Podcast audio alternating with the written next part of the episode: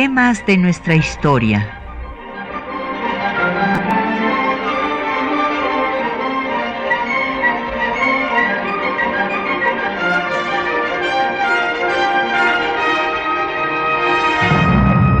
Un espacio que difunde el conocimiento del pasado para comprender nuestro presente. Programa a cargo de la maestra Patricia Galeana.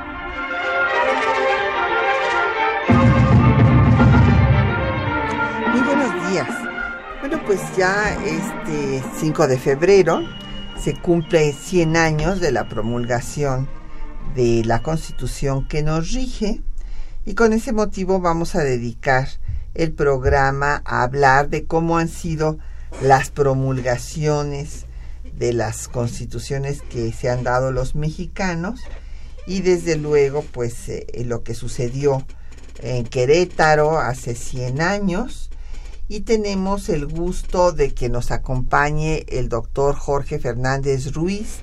Bienvenido, don Jorge, muchísimas gracias por estar con nosotros. Muchas gracias a usted, doctora, y muchas gracias al auditorio por estarnos escuchando. Y bueno, tenemos también publicaciones.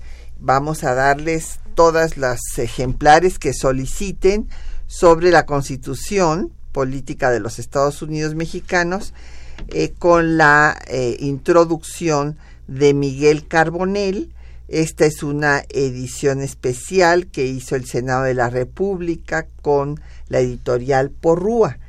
Y también tenemos las constituciones que publicamos para eh, bueno el bicentenario de la independencia y el centenario de la revolución en el Senado de la República de las diferentes lenguas originarias.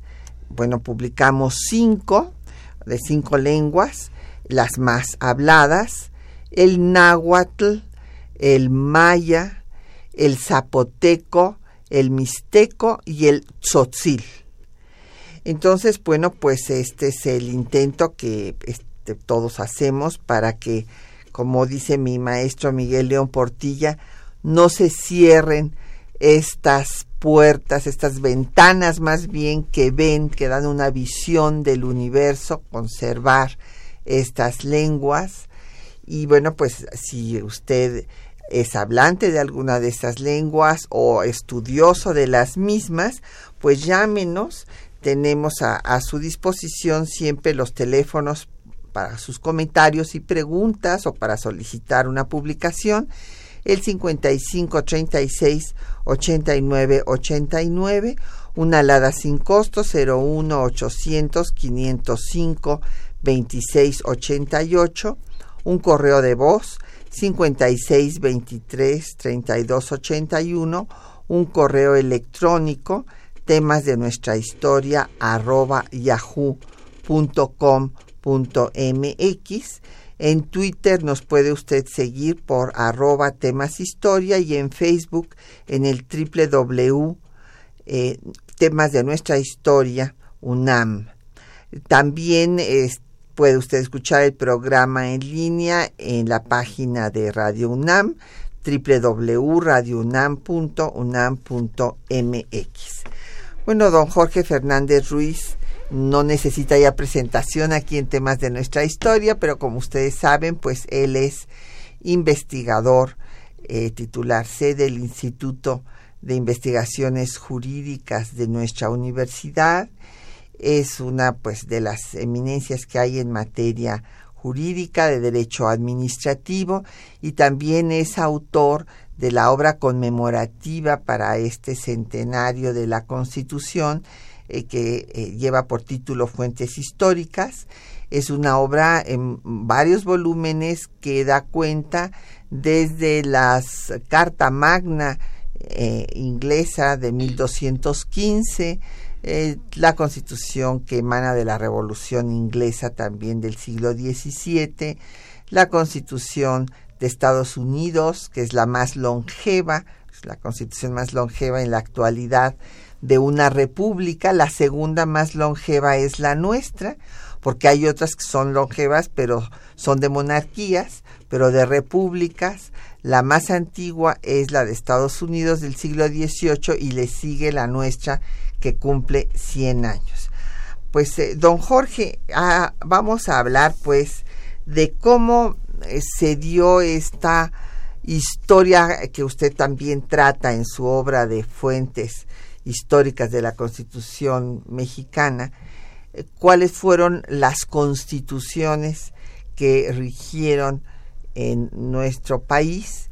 Y bueno, tenemos que empezar por la PEPA, que aunque es una constitución obviamente española, eh, pues de todas maneras estuvo en vigor en México, no solamente en la etapa colonial, desde que se promulgó en 1812, aunque fuera temporalmente, porque la este, eh, suspendieron rápidamente y se restableció el absolutismo en cuanto regresó Fernando VII, pero después eh, en el imperio de Iturbide, al no darse una constitución en este gobierno monárquico, porque pues Iturbide entró en conflicto con el Congreso que tenía una mayoría borbonista y bueno, temporalmente esta constitución estuvo también en vigor. Efectivamente, la constitución española de 1812, también conocida como la PEPA porque se promulgó el 19 de marzo, día de Señor San José, y el populacho la bautizó como la PEPA. Estuvo vigente en México porque se publicó mediante bando solemne en la Nueva España. Solo que en el correr de los meses el rey Fernando VII abolió la constitución porque quería restablecer la monarquía absoluta. Apoyado por el clero, eh, logró tomar esa medida. Esto provocó disturbios y finalmente, después de varios años, se restableció la vigencia de la Constitución y se volvió al final de la, de la etapa colonial en México, se volvió a poner en vigor.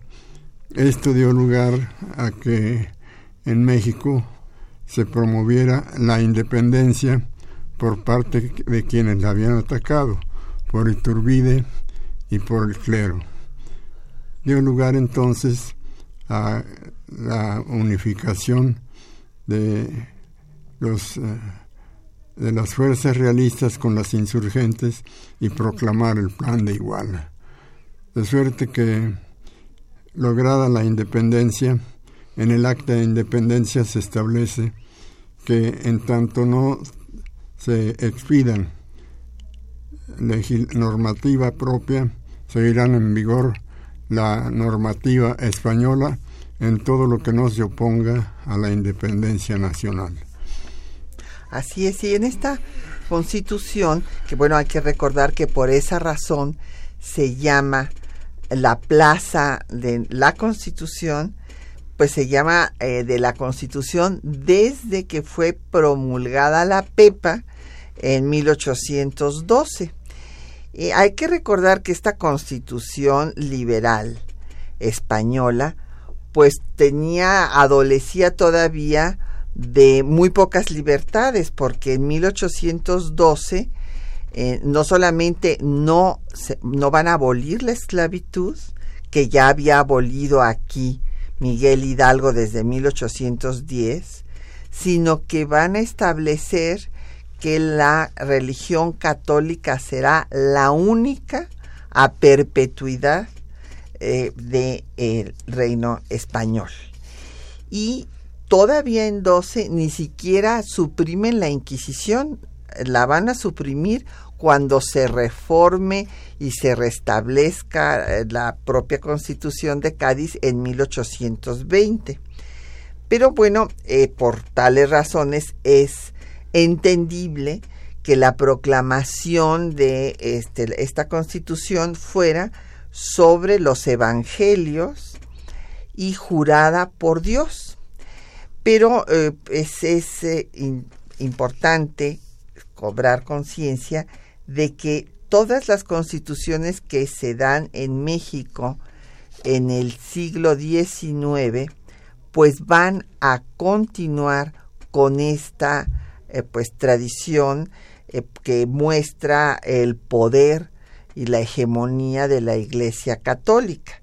La de 14, pues se jura eh, con los evangelios, eh, hay un Te Deum, la de 24, igual, cuando se establece la primera República Federal, y se da también lectura íntegra a la Constitución, y el Te Deum es en catedral. Eh, hay un bando donde se publica y bueno, pues lo mismo va a pasar con las constituciones centralistas de 1836 y de 1843 y también se hace eh, la marcha con el bando de la constitución eh, en dicha proclamación. Al restablecerse la constitución de 24 en 47, se hace lo mismo. Y llegamos, bueno, finalmente a la Constitución de 57, que será la primera que ya no establezca un Estado confesional, porque todas las demás habían seguido la misma pauta de la Constitución de Cádiz en este punto, no en los demás, que bueno, la de 24 tiene una gran influencia de la de Estados Unidos, por el régimen presidencial, por el sistema federal, pero en el tema religioso establecen también que será la única religión la católica. Sí, el Estado confesional va a seguir vigente en México una vez lograda su independencia por la gran tradición que existía. No podía hacerse una metamorfosis drástica y se siguió poniendo que la religión católica sería la única y además de ser protegida por el Estado. De suerte que estamos frente a un Estado confesional. Va a transformarse en un Estado laico a partir de la Constitución de 1857. De suerte que en la actualidad nuestra Constitución en su versión vigente Mm, sostiene el Estado laico, una separación total entre el poder público del Estado y la Iglesia, o las iglesias. Así es. Eh, pero hay que recordar que, bueno, la Constitución de 57, no obstante ser la primera que no establece la intolerancia religiosa y que además faculta al Estado para legislar en esta materia, en la materia de religión, pues de todas maneras es jurada frente a un crucifijo. Y eh, pues el eh, líder del liberalismo mexicano, Valentín Gómez Farías, se va a arrodillar en la mesa para su juramento.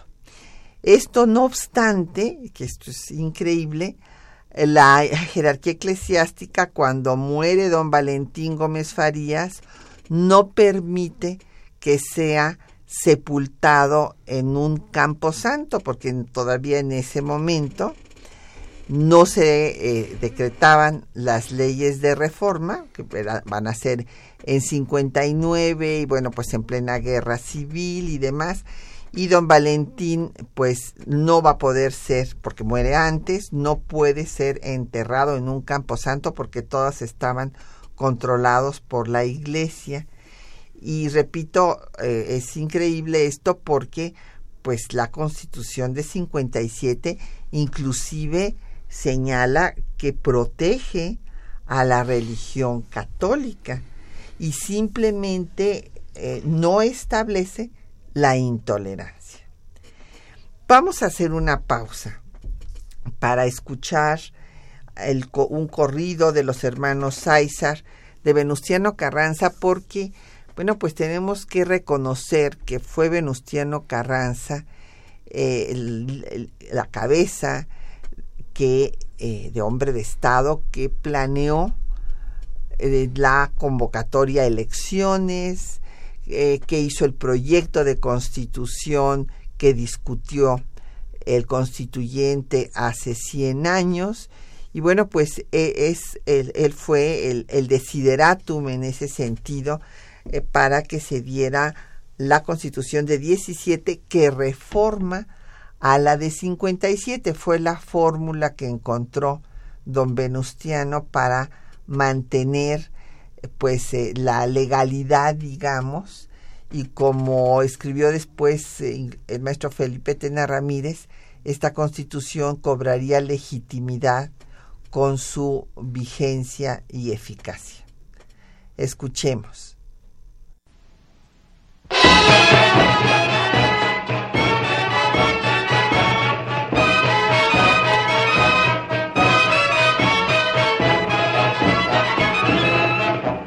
Don Venustiano Carranza, gobernador de Coahuila,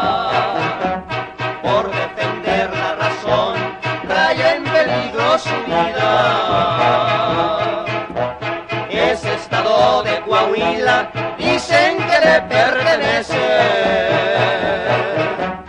Se levantó a defenderle en 1913. Don Venustiano Carranza, jefe de resolución.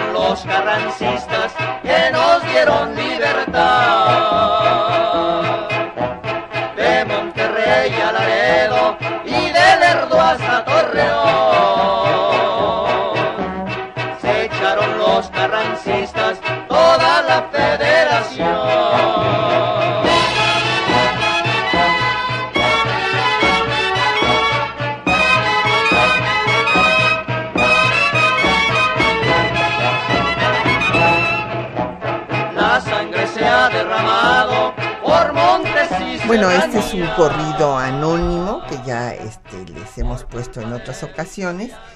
Y eh, bueno, es eh, un corrido que pues refiere toda, todo el periplo de, Venustiano Carranza, que como ustedes recordarán, bueno, pues primero va a ser eh, gobernador de Coahuila durante el gobierno de Madero, cuando Madero pues triunfa en su movimiento revolucionario en seis meses, lo que parecía increíble, ¿verdad? Y se va Porfirio Díaz, pero pues queda el aparato porfirista, sobre todo el ejército porfirista intacto, y entonces pues viene el cuartelazo, y ahí es cuando Carranza se convierte en el líder de la segunda etapa de la revolución al desconocer a Victoriano Huerta y desde el plan de Guadalupe habla de restablecer el orden constitucional.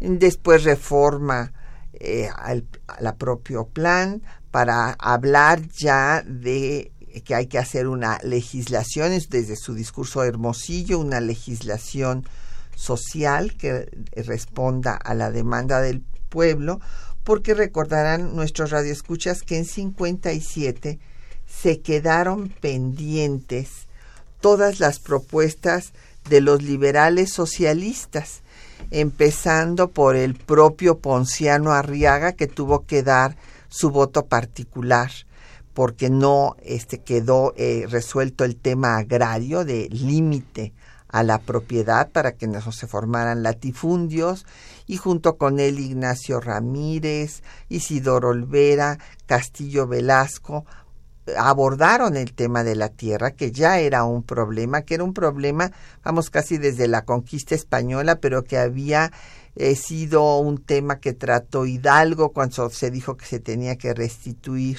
la tierra a los pueblos y no se había hecho y el problema siguió creciendo hasta llegar a su máxima expresión en la dictadura porfirista.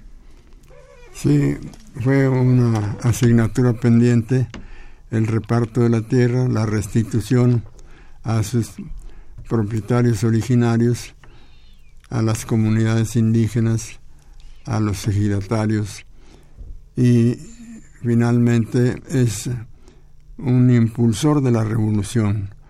Ahí está Zapata proclamando tierra y libertad.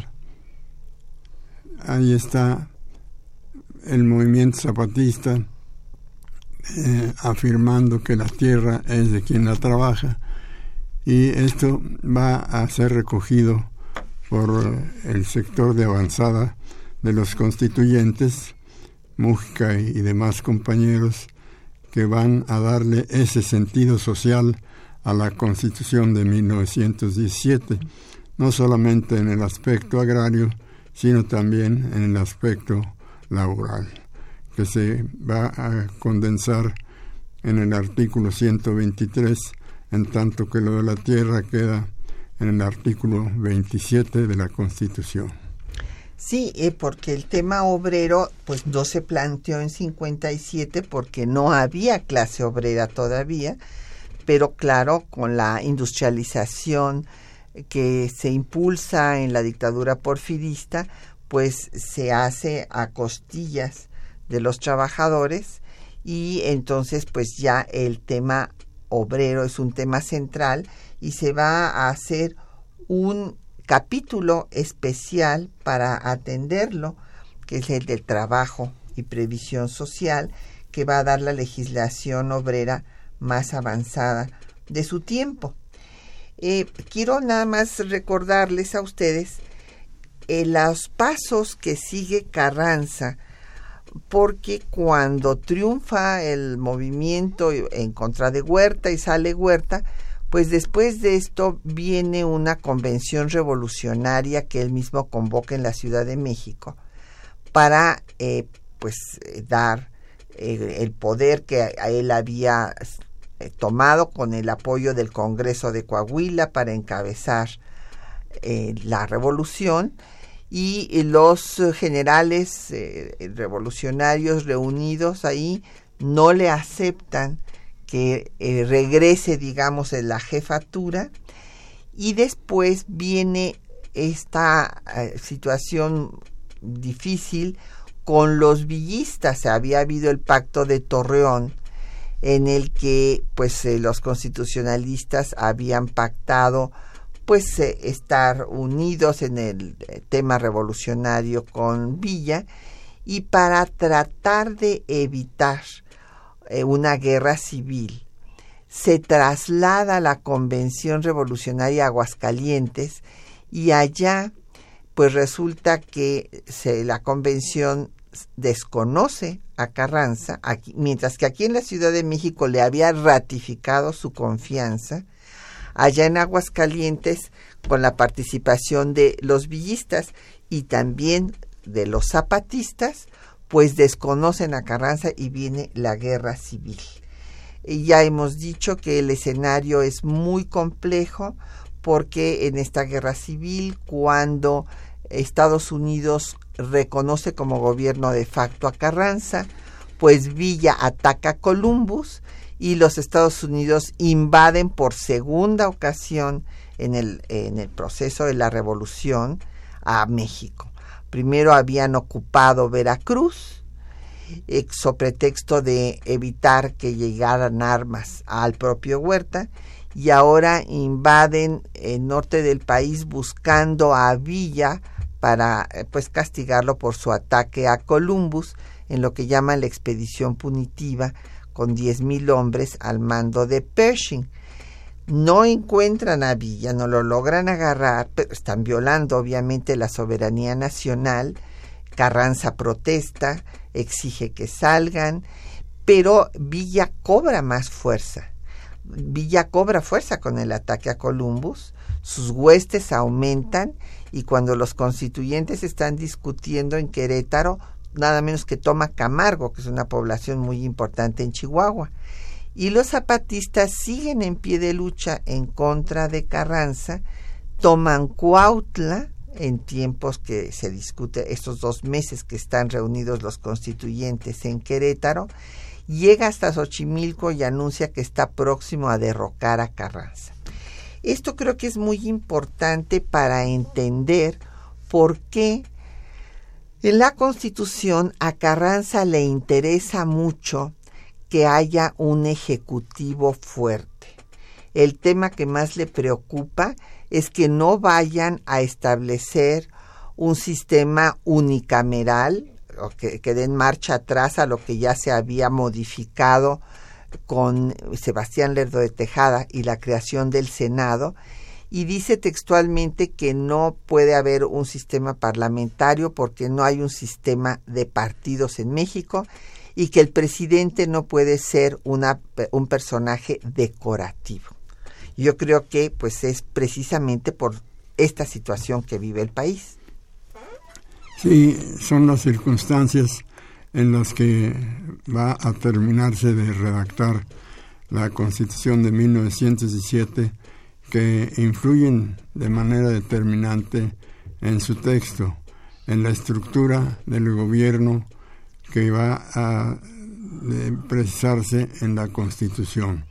Cuáles son las facultades del Poder Ejecutivo, cuáles son sus deberes, todo eso va a quedar en el capítulo relativo al Poder Ejecutivo, de suerte que las eh, facultades principalmente se condensan en el artículo 89 y que son facultades propias de un régimen presidencial que es el que está delineado en la Constitución, semejante en buena medida al poder ejecutivo del sistema presidencial estadounidense.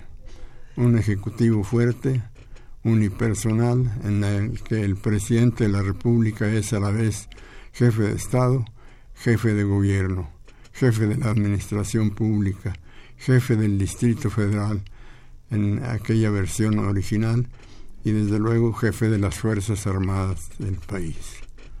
Sí, un ejecutivo en efecto que centraliza muchas funciones, como nos dice don Jorge Fernández Ruiz, es jefe de Estado y de Gobierno de la Administración eh, Pública Federal y del Distrito Federal, porque también era jefe aquí de lo de la el asiento de los poderes y también de las Fuerzas Armadas.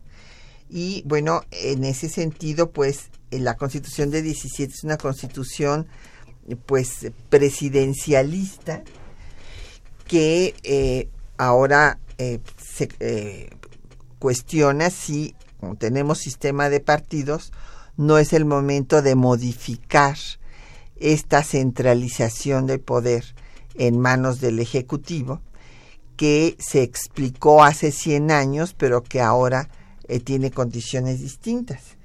Y también, pues hay que reconocer que si bien es conservadora en materia de la toda la potestad que se le da al ejecutivo, es avanzada en materia social.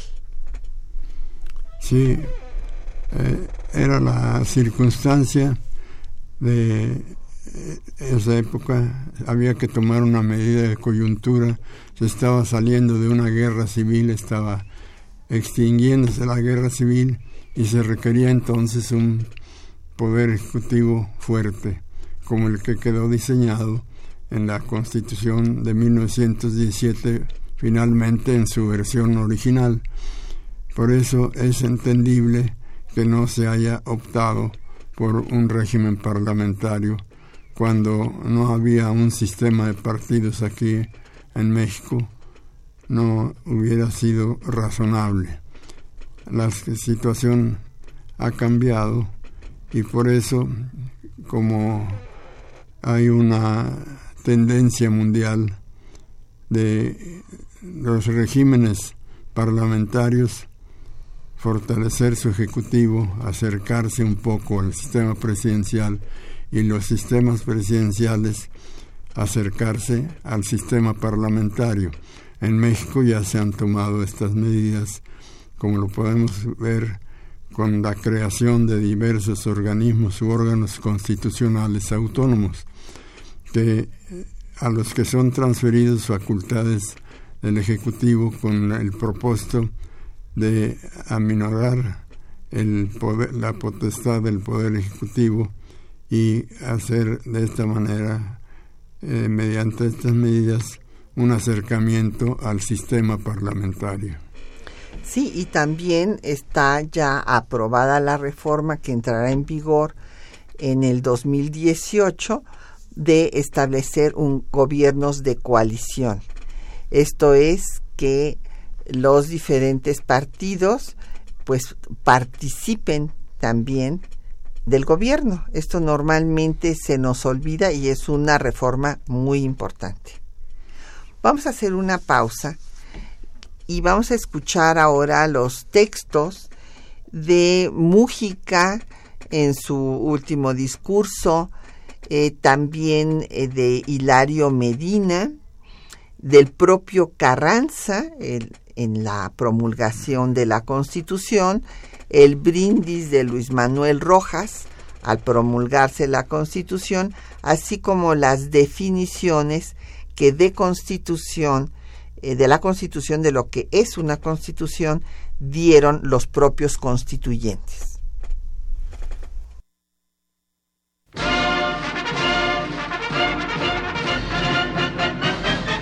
El 31 de enero de 1917 se llevó a cabo la última sesión del Congreso Constituyente en el Teatro Iturbide de la ciudad de Querétaro. El general Francisco J. Mújica, uno de los diputados más destacados, durante su último discurso ante el constituyente, señaló. Los diputados al Congreso Constituyente, al consolidar en la forma de principios constitucionales la cuestión agraria, al darle forma en la ley constitucional a la ley obrera, al matar sin clemencia y de una manera completa la obra del clero, cumplieron con su deber al interpretar los pensamientos de aquellos hombres que cayeron en el campo de batalla y de otros que ahora están en puestos más altos del ejército.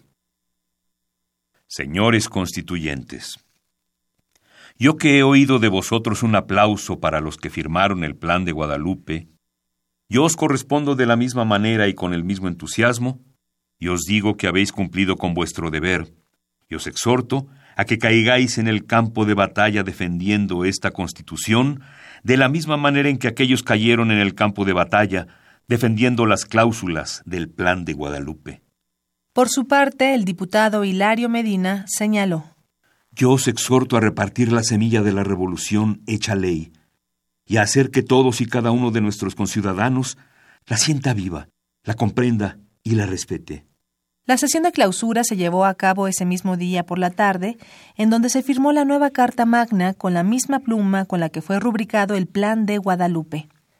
Durante su discurso, el primer jefe y encargado del Poder Ejecutivo, Venustiano Carranza, señaló la importancia de las reformas realizadas a su proyecto. Escuchemos sus palabras. Este ilustre Congreso, sin duda alguna, será de los más notables y de los más fecundos que registra la historia mexicana. Las reformas que esta honorable Asamblea realizó hoy en las instituciones políticas del pueblo mexicano, expresadas por un sentimiento de alto patriotismo y de profundo conocimiento de las necesidades que durante un largo periodo de tiempo han afligido a la nación, nos permitirán hacer un ensayo sincero, honrado y decidido por la implantación en nuestros usos y costumbres de las instituciones libres, para poder convivir en provechosa armonía, en busca del desarrollo de nuestras facultades y el fomento y aprovisionamiento de todas las riquezas que tiene nuestro suelo privilegiado. Ahora, solo nos queda la obligación de ir a la práctica de la ley suprema que nos hará grandes, justos y respetados entre los demás pueblos de la tierra, que nos traerá la paz y la prosperidad. Los diputados constituyentes ofrecieron un banquete en honor al primer jefe. Luis Manuel Rojas, que había fungido como presidente del constituyente, fue el encargado del brindis de agradecimiento. Felizmente, hemos llegado al fin de la épica lucha emprendida contra la usurpación y la tiranía del antiguo ejército que encabezó Victoriano Huerta, continuando luego en las playas de Veracruz contra las huestes de la reacción convencionista, llena de gloria en los campos de Celaya, de León, de México, de El Ébano, de Guadalajara y de cien hombres más, y esculpida hoy en bronces inmortales en las doce tablas del pueblo mexicano. Usted, señor Carranza, se destaca como extraordinario conductor de un pueblo. La Constitución Política de los Estados Unidos Mexicanos fue promulgada el 5 de febrero de 1917 y fue la primera en el mundo en incorporar los derechos sociales. Escuchemos a continuación las definiciones de Constitución que los diputados expusieron ante el Congreso a lo largo de los debates. Heriberto Jara. La formación de las constituciones no ha sido otra cosa sino el resultado de la experiencia, el resultado de los deseos, el resultado de los anhelos del pueblo, condensados en eso que se ha dado en llamar Constitución. Francisco J. Mújica. Hemos tenido presente solo una idea, que la Constitución que este Congreso le dé al pueblo mexicano sea salvadora que de una vez por todas ratifique cuáles son las necesidades efectivas del pueblo y de ninguna manera vaya a darle una ilusión con principios enteramente falsos. Rafael Martínez de Escobar. Las constituciones son las manifestaciones palpables del Estado. El Estado no es otra cosa sino la sociedad organizada. Hilario Medina. La Constitución es un instrumento de gobierno. Alfonso Cravioto. La nueva Constitución regirá los destinos del pueblo mexicano. Manuel Cepeda Medrano. Las constituciones se forman dando leyes que se hagan respetar y sean fácilmente respetadas. Posteriormente, Juan de Dios Bojorques escribió. La constitución dio más respetabilidad al gobierno de México y poco a poco a su influjo bienhechor se pudo ir haciendo que el país entrara en un régimen de instituciones.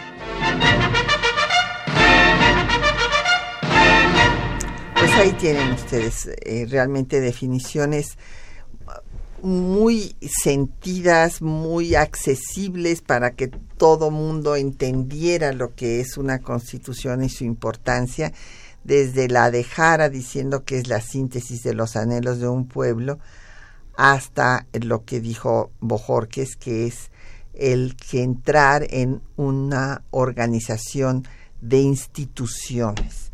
Y Carranza dijo otras cosas que me parece muy importantes recordar en este discurso después de el juramento.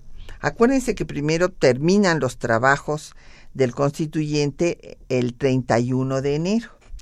Y ahí es donde pues viene primero protesta cumplir la Constitución el presidente del Congreso, Luis Manuel Rojas, luego le toma la protesta a todos los constituyentes y luego viene Carranza, se le entrega eh, la constitución y ahí eh, en estos discursos eh, pues se da uno cuenta de, del ambiente que hubo porque hubo división también dentro de los propios constituyentes, aunque todos eran del grupo constitucionalista, o sea, no podía haber ni porfiristas, ni huertistas, ni villistas, obviamente, porque estaban en guerra, ni zapatistas, pero hubo pues el grupo de los carrancistas, el grupo de los moderados, el grupo de los independientes que se llamaban equilibristas y el grupo de los radicales o jacobinos. Y entonces en su discurso, cuando llega Carranza a recibir la Constitución el 31 de enero, Rojas destaca que eh, se dieron leyes muy importantes por el propio Carranza en Veracruz, esto a veces se nos olvida, igual que Juárez, porque Carranza era un juarista, y quiere seguir en todo, por eso también va a Querétaro, porque es donde cae la monarquía y triunfa la república y él se va a Veracruz donde Juárez había dado las leyes de reforma y él da la ley agraria, la ley laboral y todo esto lo menciona Rojas en su discurso, pero también dice que el calor de la juventud, lo atribuye al calor de la juventud, pues los constituyentes fueron más allá del proyecto que había hecho Carranza. Efectivamente, vemos eh, cómo hace una narrativa, una crónica de aquel proceso de redacción de la Constitución que permite recoger las ideas originales del primer jefe del ejército constitucionalista, Venustiano Carranza, y que va a ser modificada a instancias de los radicales, a instancias de los jóvenes. Tiene pues un proyecto que se modifica, se transforma un poco y logra finalmente darle un gran sentido social, que ya había sido impulsado por el propio Carranza con aquellas leyes que vienen a ser el antecedente del sentido social de la Constitución, la ley agraria de 6 de enero de 1915, dictada en Veracruz, la, lo mismo que la ley de trabajo, que son respectivamente los antecedentes del artículo 27 y del artículo 123 constitucional. Así es, y bueno, en la respuesta de Carranza, él eh, dice cosas muy interesantes en este discurso de clausura de sesiones del constituyente, porque dice que aunque la constitución pudiera tener defectos, ya fuera de deficiencia o exceso, es de todas maneras la obra que dará estabilidad al país y que ha recogido los deseos de la nación y que pasará a ser parte, y esto es muy importante recordarlo, de los usos y costumbres nacionales para formar el espíritu público y el concepto de patria para poner en práctica las instituciones democráticas. Y bueno, esto también eh, lo es una palabra que usa Juárez, me llamó mucho la atención releyendo anoche los discursos, porque habla de que estas instituciones democráticas van a nivelar, dice, nivelar a todos los mexicanos. Y Juárez cuando emite eh, su, la ley de administración de justicia, conocida como Ley Juárez, habla de que el monarca había desnivelado a los mexicanos, bueno, y a, los habitantes de en ese momento de la Nueva España, porque les había dado fueros y privilegios a unos, pues por encima de los otros. Entonces, Carranza usa el mismo verbo, hay que nivelar a todos los mexicanos y que ahora solo queda, dice, ir a eh, la obligación, queda la obligación de la práctica de la ley. Yo creo que esto es lo más importante de, ese discurso. Y bueno, pues nos han llegado muchas preguntas y comentarios.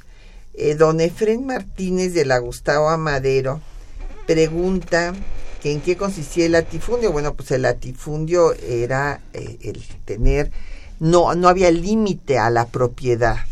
Llegaron a haber cinco familias que tenían todo el estado de Chihuahua, por ejemplo, el estado más grande del territorio nacional en la etapa porfirista.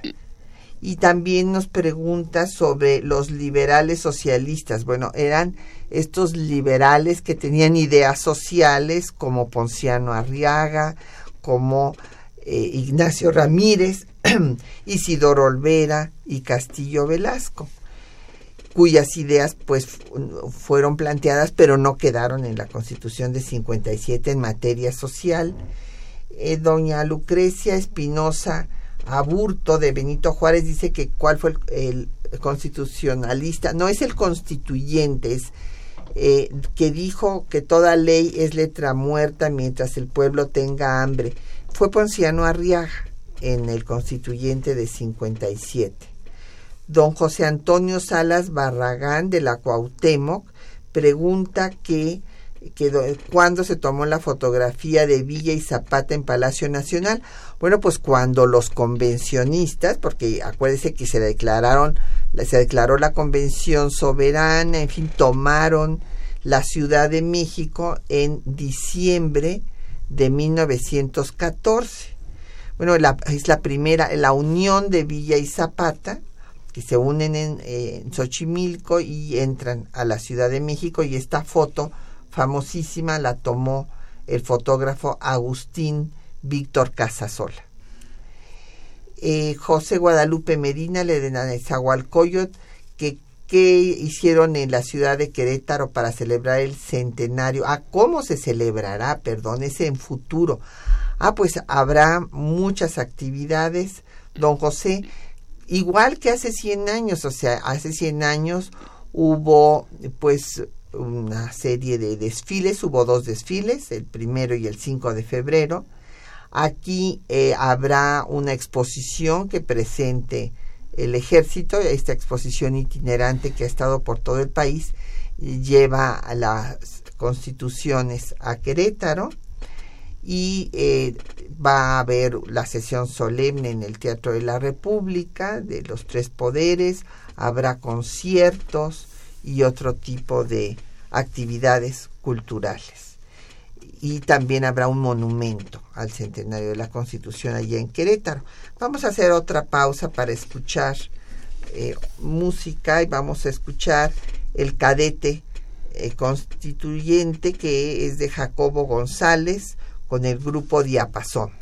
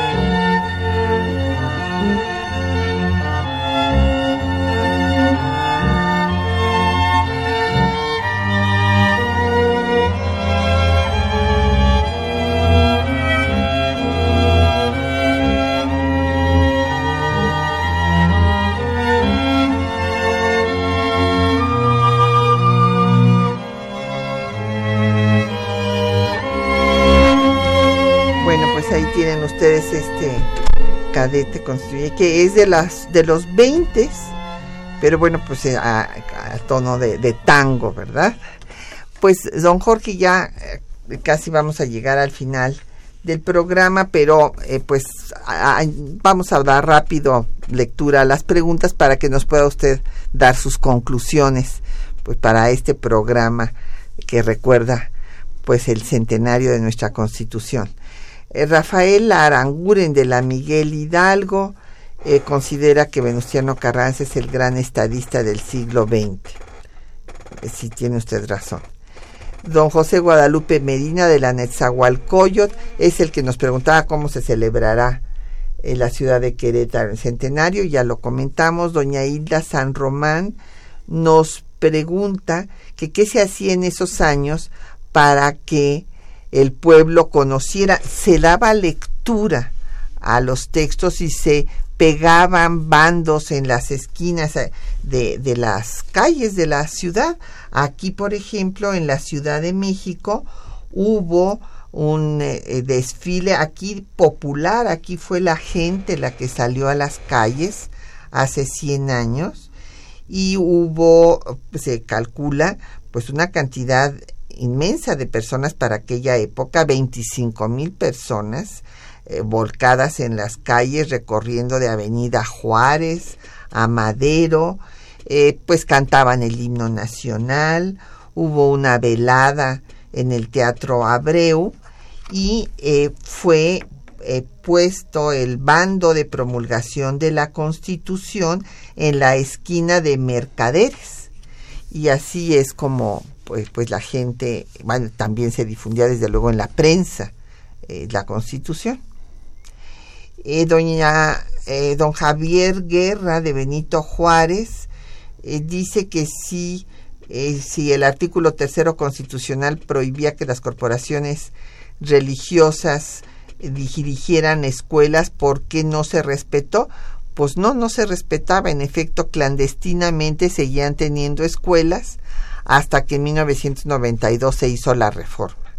¿Quiere comentar algo al respecto, don Jorge? Bueno, pues la disposición de que los cultos religiosos, las confesiones religiosas, eh, pudieran dar enseñanza, o sea, prestar el servicio de educación, se burlaba de manera clandestina y finalmente al empuje de los derechos humanos se permitió que las instituciones religiosas tengan escuelas, pero deben de dar la enseñanza de acuerdo con lo que establece el artículo tercero constitucional. Claro, y desde luego en todos los establecimientos públicos sigue siendo laica, o sea, no hay enseñanza religiosa. Don Alberto Huesca de Benito Juárez dice que si se puede hacer una reforma a la Constitución eh, para cambiar todas las reformas que se han hecho en los gobiernos desde Salinas hasta la actualidad, sí, todo se o sea, se pueden hacer reformas, evidentemente. Don Jesús Ríos de la Miguel Hidalgo, ¿quiénes fueron los ideólogos de hablar del concepto de coalición? Eh, que se han puesto en boga en cierto sector cercano al gobierno. Bueno, esto fue aprobado por el Congreso, fue un, una iniciativa que el todas eh, las iniciativas, quien la, la aprueba, pues es el Congreso, tanto la Cámara de Diputados como la de Senadores. Hay que recordar que para que haya una reforma constitucional tiene que ser aprobada por más de la mitad de las dos cámaras y más de la mitad de todas las legislaturas estatales. No, no es tan fácil cambiarlo, se necesita eh, eh, toda esa la mayoría en legislaturas tanto eh, de la Unión, el Congreso de la Unión, como en las legislaturas de los estados. Jorge Virgilio de Coyoacán, bueno, pues seguramente aquí está hablando de los temas, pues eh, ahora con motivo de el presidente de Estados Unidos, que no puede haber límites a la migración, que es un derecho de las personas cambiar de sitio de residencia, pues sí, tiene usted razón. Eh, la, don Jaime Cerda Castellanos eh, manda felicitaciones, muchísimas gracias, lo mismo que María del Rocío de Atizapán, María Rocío eh, Saro Ábalos y Marta eh, Baibenes. Quién sabe si me escribieron bien su apellido, doña Marta, disculpe de la Netzahualcoyot y Josefina Cruz Santos, también de Huizquilucan. Y yo le pediría a don Jorge Fernández Ruiz que nos hiciera un comentario en torno pues a este centenario de la Constitución que nos rige. A mí me parece que la Constitución, a 100 años de haber sido promulgada, requiere una conmemoración muy especial, un homenaje de todo el pueblo mexicano. Y el mejor homenaje, considero yo, es que la constitución sea cumplida a cabalidad, tanto por las autoridades como respetada por los particulares. Y además yo he propuesto hacer una adición a la Constitución para atraer a su texto lo que ha sido aprobado en la Carta Iberoamericana de Derechos y Deberes del Ciudadano, que establece en su artículo 41 que los particulares tienen derecho a una buena administración pública. Es una, un precepto que se aprobó en la decimotercera, perdón, la vigésima tercera reunión cumbre iberoamericana celebrada en Panamá.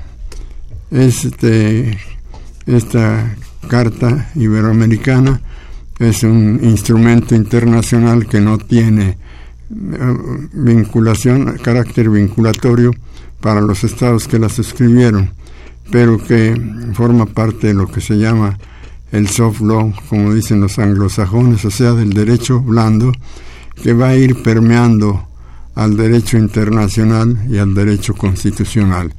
Y finalmente va a ser eh, incorporado a la legislación de los países paulatinamente. Así que, a mi modo de ver, sería una manera de homenajear la Constitución, actualizarla con la incorporación en el capítulo de los derechos humanos de la propia Constitución del derecho fundamental a una buena administración pública. Muy bien, y, bueno, yo creo que la lo mejor que podemos hacer en este centenario, desde luego, es pues reconocer el trabajo de los patriotas que pues defendieron sus ideas y que en efecto, como ellos mismos lo dijeron, pues rebasaron, fueron más allá del proyecto que había presentado el primer jefe del ejército constitucionalista, o sea, Carranza, dando pues leyes tan avanzadas como la de eh, el artículo 27 eh, eh, que limitó finalmente los latifundios, que estableció pues los principios para la reforma agraria para que se restituyera a los pueblos sus tierras, que declaró la propiedad de la nación sobre el subsuelo y también el 123 que pues dio medidas de vanguardia para el mundo, no solamente estableciendo el derecho de los trabajadores a sindicalizarse y el derecho a huelga, sino también pues eh, el salario mínimo, el horario de ocho horas, eh, la indemnización por accidentes, el, eh, para las mujeres, pues pasos importantísimos como el que tres meses antes de su parto no pudieran eh, tener ningún trabajo físico y que en cualquier trabajo que tuvieran se les pagara íntegro un mes después del parto. Fueron medidas, repito, de vanguardia que pusieron un ejemplo a la legislación social en el mundo. Justamente entre las actividades que vamos a realizar en este año del centenario está un seminario internacional donde van a venir especialistas de la constitución alemana de Weimar, eh, del Instituto Max Planck, eh, en donde eh, se va a hacer un comparativo entre la constitución mexicana de 1917 y la alemana de 1919. Pues don Jorge ha sido un gran gusto celebrar este centenario de la Constitución con usted. Muchísimas gracias por habernos acompañado. Agradecemos pues a quienes hacen posible el programa, don Juan Stack y María Sandoval en la lectura de los textos, en el control de audio estuvo Socorro Montes, en la producción Quetzalín Becerril, en los teléfonos Jacqueline Santos y Erlinda Franco Y eh, en el micrófono se despide de ustedes Patricia Galeana hasta dentro de ocho días.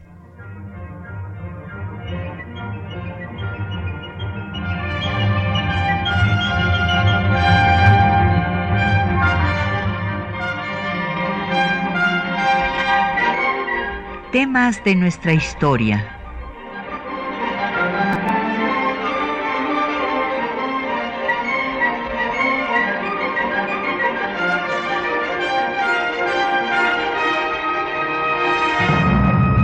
Un espacio que difunde el conocimiento del pasado para comprender nuestro presente.